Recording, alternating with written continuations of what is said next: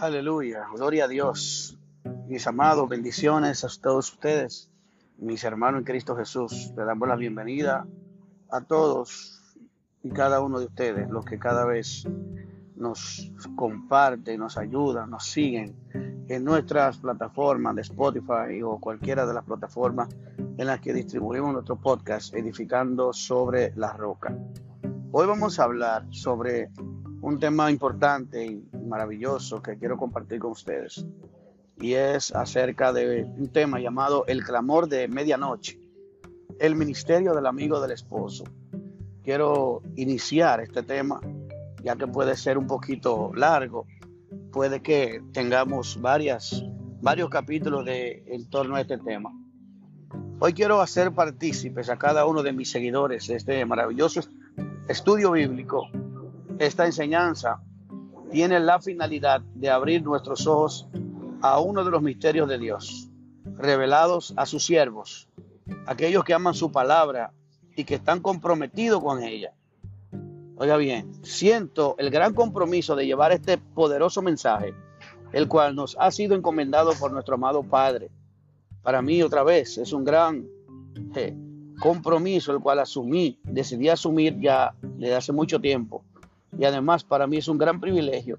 Quiero además decir que estoy consciente del grado de compromiso que tiene enseñar la palabra de Dios, que si se administra de, la manera correcta y con la responsabilidad que Dios demanda, pasa a ser un gran honor y un gran placer hacerlo.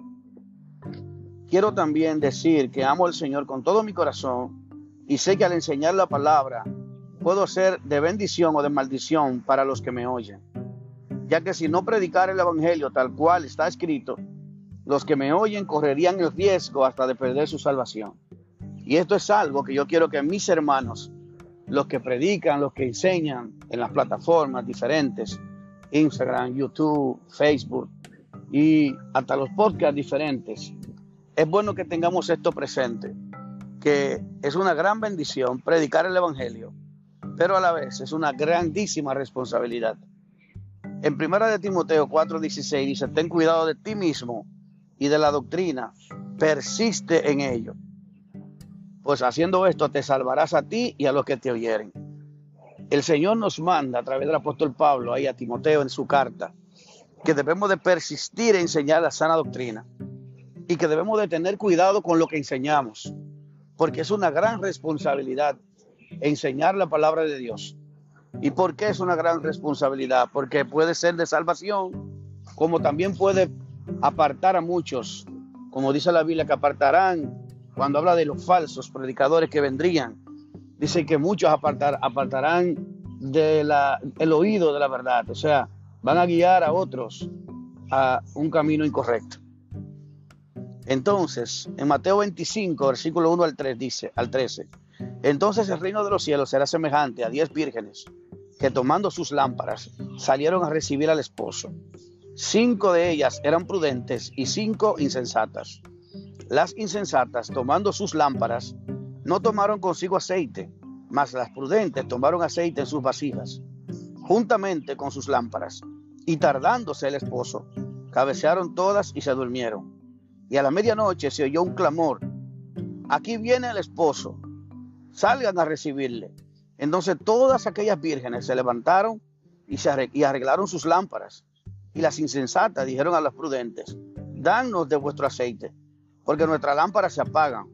Mas las prudentes respondieron diciendo, para que no nos falte a, a nosotras y a ustedes, id más bien a los que venden y compren para ustedes mismas. Pero mientras ellas iban a comprar, vino el esposo. Y las que estaban preparadas entraron con él a las bodas y se cerró la puerta. Después vino también, vinieron también las otras vírgenes diciendo, Señor, Señor, ábrenos. Mas él respondiendo dijo, de cierto os digo, que no os conozco. Velad pues, porque no sabéis el día ni la hora en que el Hijo del Hombre ha de venir. Vamos a revelar la razón por la que muchos no podrán estar listos cuando venga el esposo, Cristo Jesús. Punto número uno. La razón principal es dejar a un lado su relación con Dios descuidarse de pasar tiempo en su presencia. en eso tenemos en el punto número uno, tenemos un encabezado, que es el encabezado A, que se llama que, se, que dice aquí, llenar tu vasija de aceite. Vemos que el problema de las cinco vírgenes insensatas era que no tenían, oiga bien, las prudentes tenían una cualidad. Eran tan prudentes, o lo que la hizo prudente, según Jesús está hablando esta enseñanza, no solamente que tenían aceite, escuche esto, las diez vírgenes tenían aceite, las diez, tanto las prudentes como las insensatas. Pero ¿qué sucedió? Que las insensatas no, te, no tomaron una vasija con aceite, más las prudentes sí tomaron una vasija, aparte de las lámparas que tenían, del aceite que tenían en la lámpara. Eso era por si acaso en el trayecto el esposo no había venido y tendrían que llenar las lámparas, tenían un almacén necesario, suficiente para poder eh, tener más, mayor duración, para poder eh, prepararse para ese momento de necesidad. Ellas tenían una vasija llena de aceite. Para el momento de que les faltara aceite, ellas tenían ese aceite. Lo que necesitaban lo iban a tener en ese momento.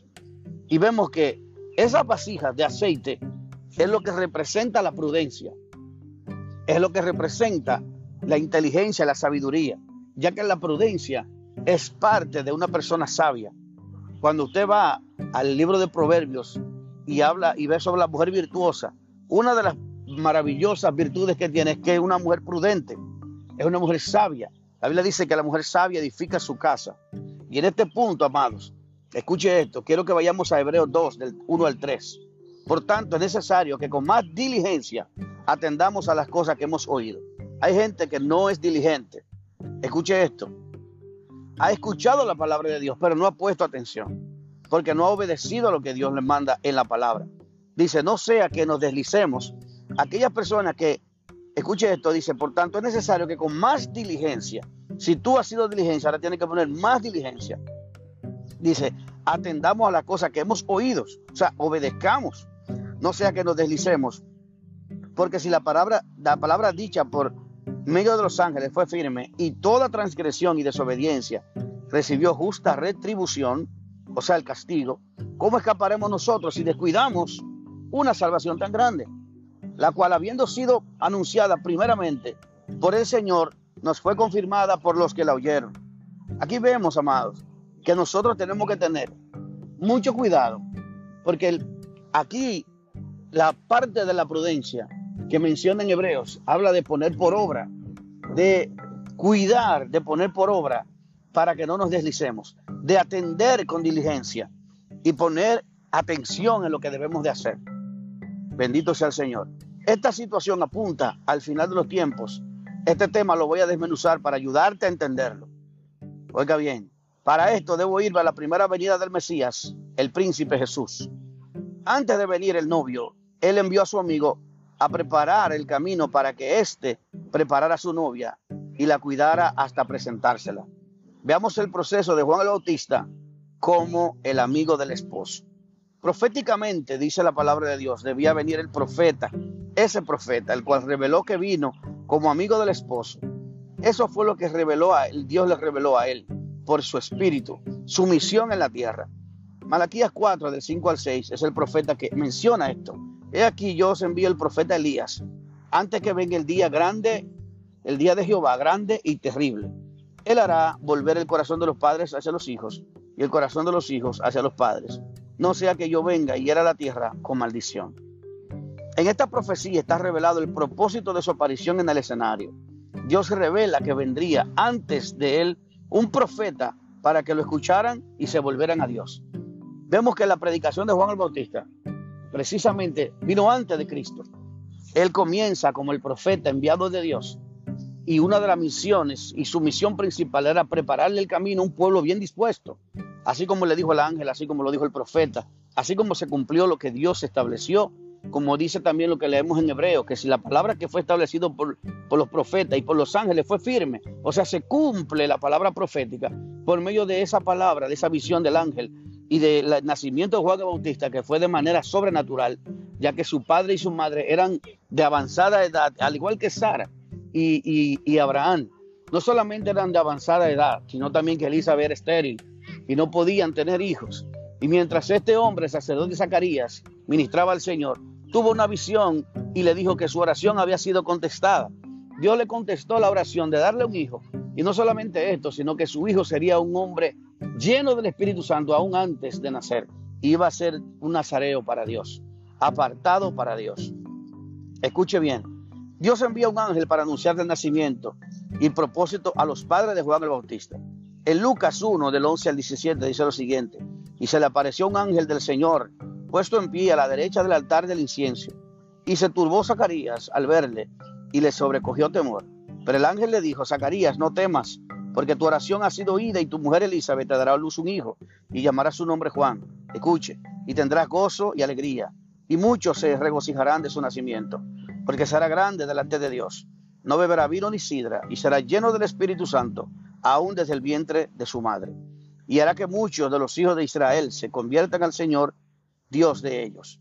E irá delante de él con su espíritu y poder, oye, con el espíritu y el poder de Elías, para hacer volver los corazones a los padres, los hijos, eh, y de los rebeldes a la prudencia de los justos, para preparar al Señor un pueblo bien dispuesto.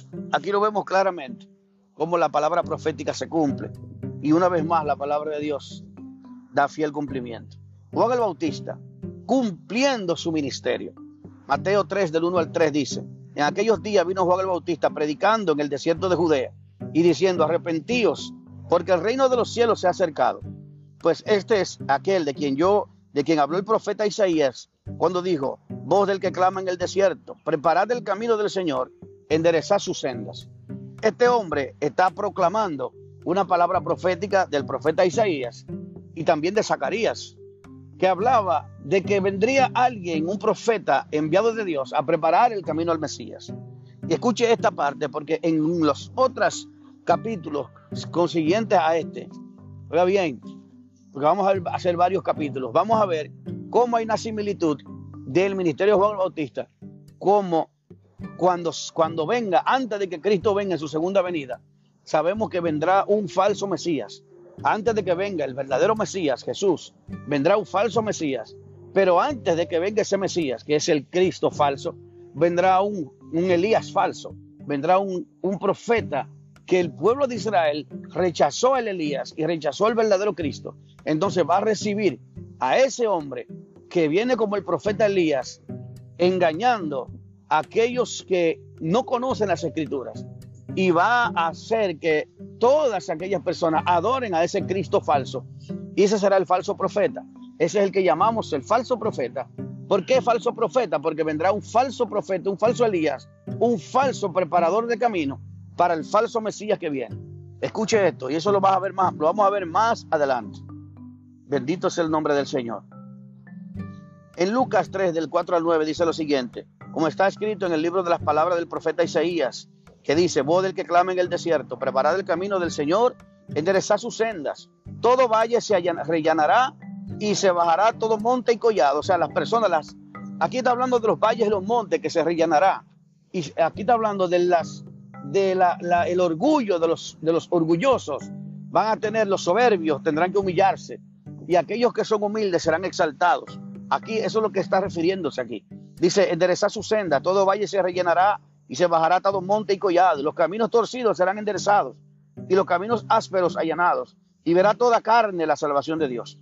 Y decía, bendito sea el Señor, a las multitudes que salían a ser bautizados por él, oh generación de víboras, ¿quién os enseñó a huir de la, de la ira venidera?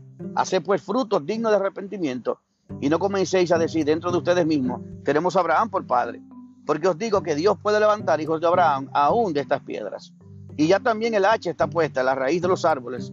Por tanto, todo árbol, escuche, que no da buen fruto se corta, será cortado y se va echado en el fuego. Bendito sea el Señor.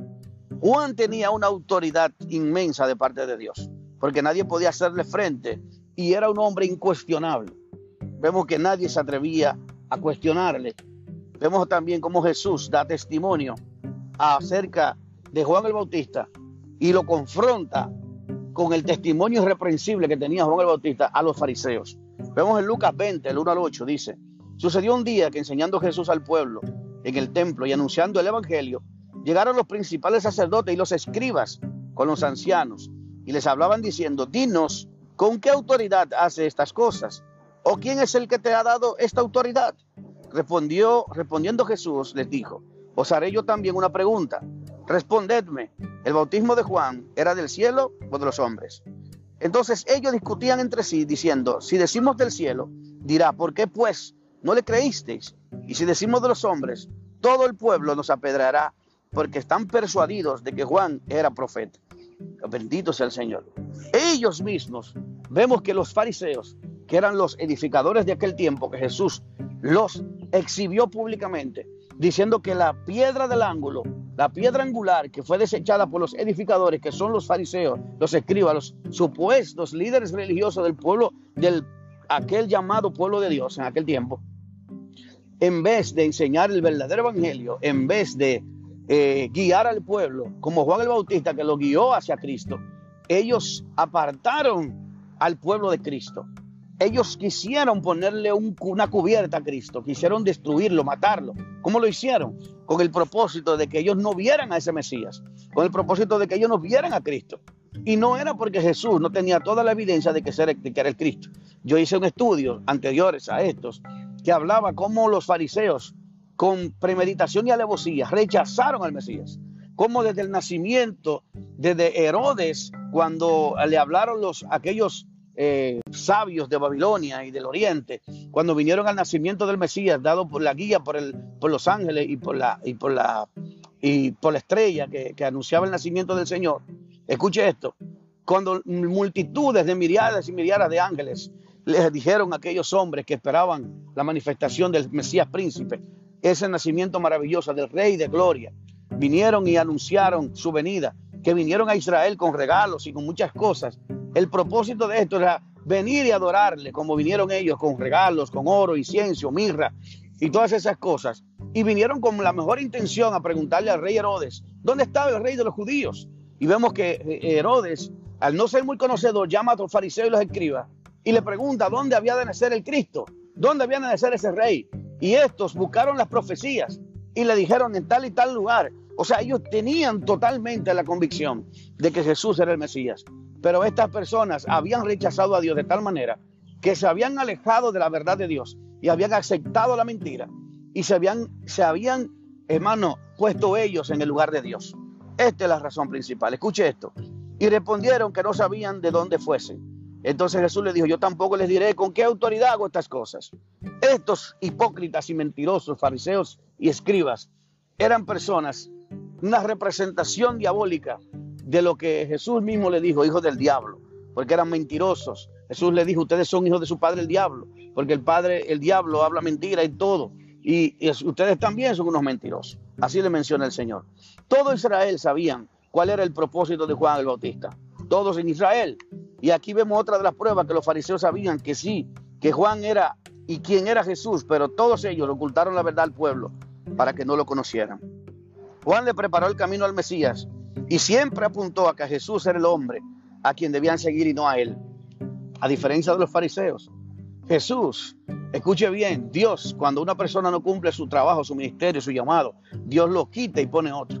Dios desechó a los fariseos, desechó el ministerio eh, levítico, el, el sacerdocio levítico, y le entregó a la iglesia un ministerio que es más excelente. Nosotros somos llamados reyes y sacerdotes, la iglesia de Cristo.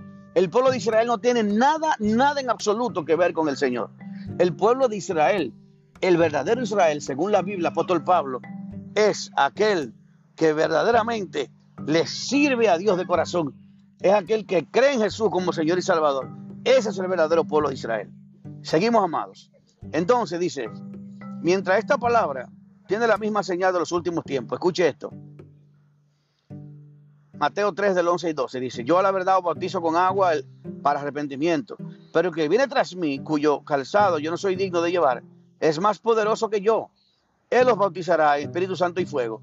Su aventador está en su mano y limpiará su era y recogerá su trigo en el granero y quemará la paja en fuego que nunca se apartará. Nos vamos inmediatamente a la otra cita, Mateo 13, del 39 al 43, donde habla de, la, de los dos tipos de los dos pueblos, sobre la cizaña y el trigo. Uno que va a ser desechado, que va a ser quemado en el fuego. Aquellos que rechazaron al Señor, como los, como los fariseos también, y aquellos que a, pesar de todas las pruebas y dificultades permanecieron en el Señor hasta el final. Estos serán llevados al granero del Señor, aún a través de todas las pruebas y tribulaciones en las cuales ellos van a, van a pasar. El enemigo que la sembró es el diablo, dice capítulo 13 del 39 al 43. La ciega es el fin del siglo y los segadores son los ángeles. De manera que como se arranca la cizaña y se quema en el fuego, así será el fin de este siglo. Enviará el Hijo del Hombre a sus ángeles y, recogerá de su reino a todos los que sirven de tropiezo y a los que hacen iniquidad y a los que y los echarán en el horno de fuego. Allí será el lloro y el crujir de dientes. Entonces los justos resplandecerán como el sol en el reino de su Padre. El que tiene oídos para oír, oiga, escuche esto, amado, escuche esto. Esta parábola del trigo y la cizaña hace referencia a ese clamor de medianoche, cuando vendrán la presencia de Dios de manera magnificencia, con toda su esplendor, con toda su magnificencia, con toda su grandeza, donde Cristo hará su venida, donde todo ojo le verá, así como el rayo que se muestra, el relámpago que se muestra, se muestra de occidente a occidente. Así será la venida del Hijo del Hombre, donde todo ojo le verá. Escuche esto.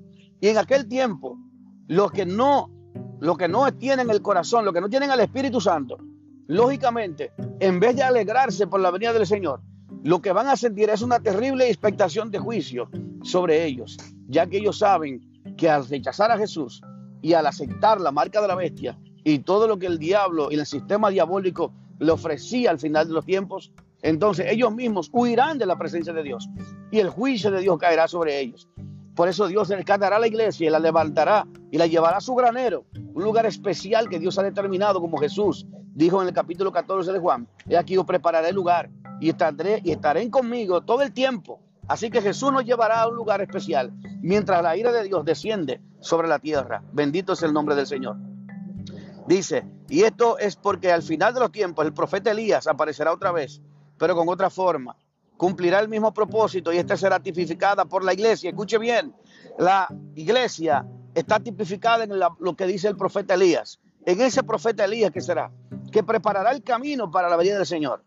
Amados hermanos, ese profeta Elías, verdadero, no, no del que yo hablé anterior, que es el falso profeta, sino la iglesia será testigo, escuche bien, será testigo de, de, de la venida del Señor y será quien preparará, bendito sea el Señor, eh, el terreno para que cuando Cristo venga, nosotros podamos estar con Él. Escuche, dice la iglesia como uno de los testigos que quedarán en el último tiempo antes de su segunda venida. Para mí, según lo que yo he entendido y analizado, los dos testigos que la Biblia menciona, que van a ver en el, último tiempo, que muchos hablan sobre que tendrá los, eh, menciona incluso los que aparentemente tendrá la, la unción de Elías, porque dice que cerrará la boca eh, no habrá lluvia sobre su boca y aquellas cosas. Menciona las cualidades que tenía el profeta Elías. Pero los dos testigos que la palabra de Dios menciona ahí, muchos dicen que son Elías y, y otro profeta, dos testigos.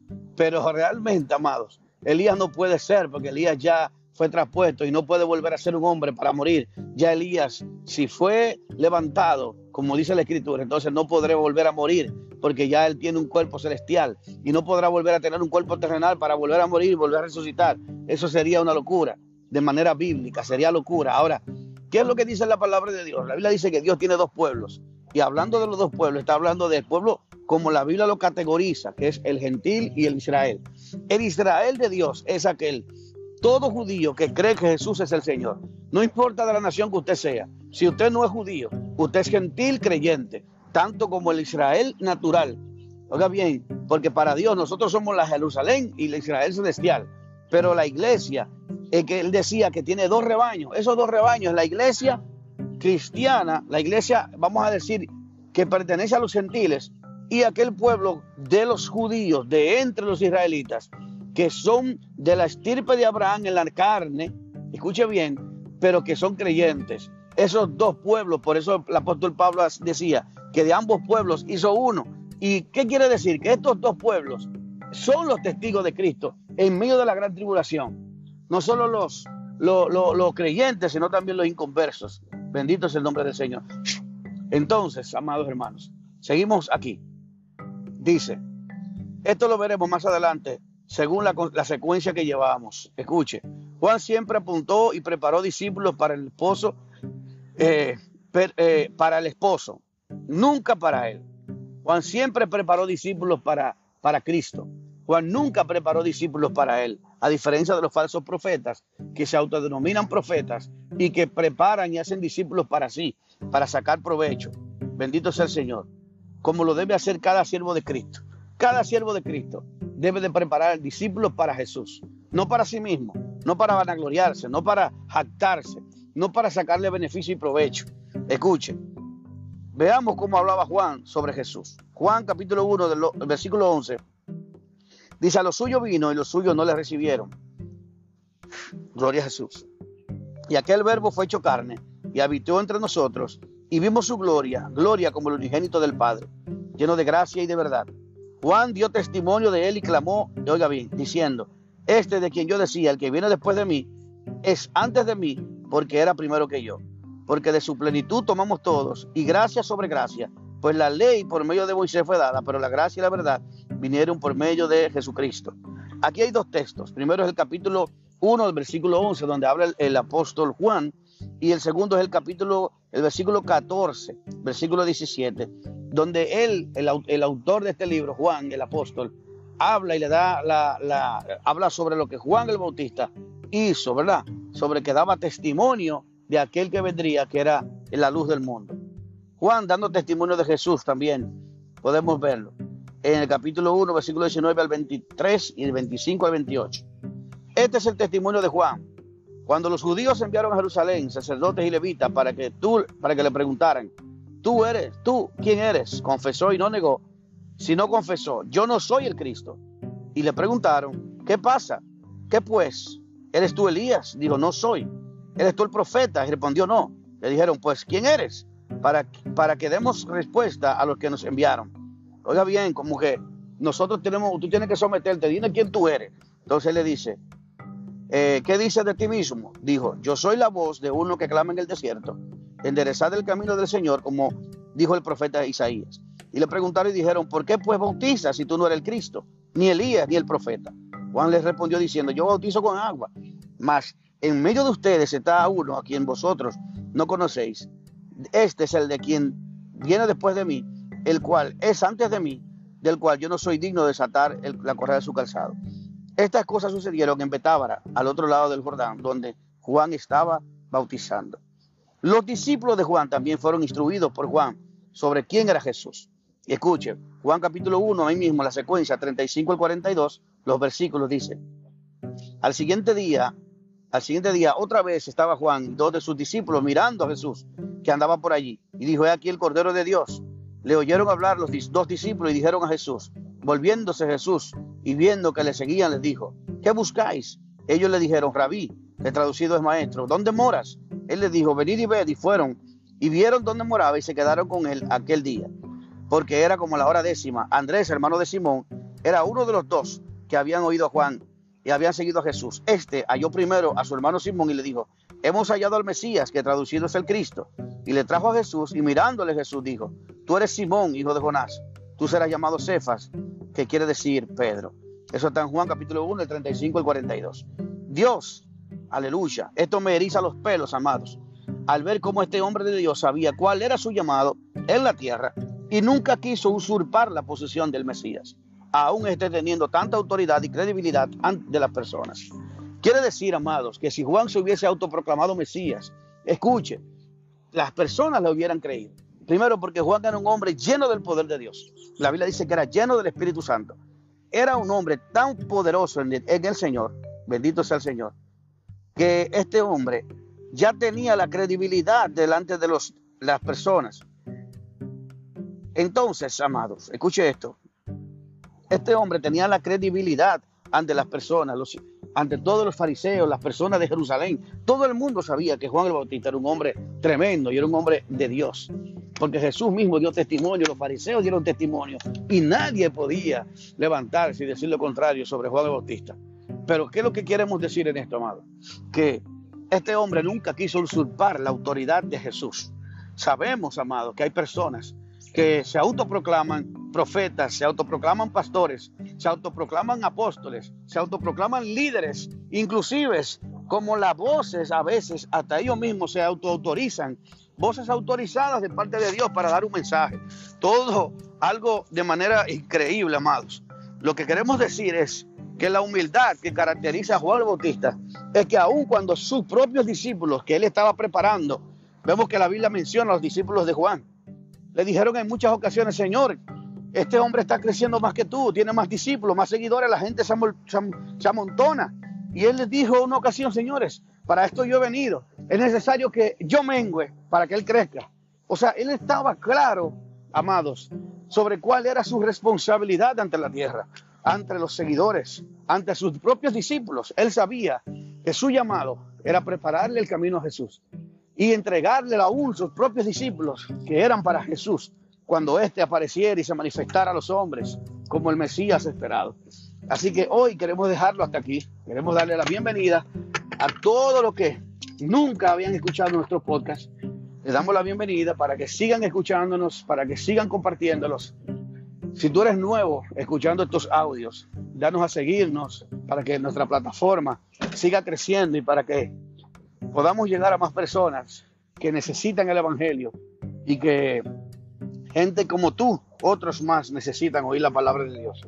Así que sigue apoyándonos, sigue creyendo, sigue hasta el final y seguiremos en el próximo capítulo, la parte 2 de este tema, el cual es, aleluya,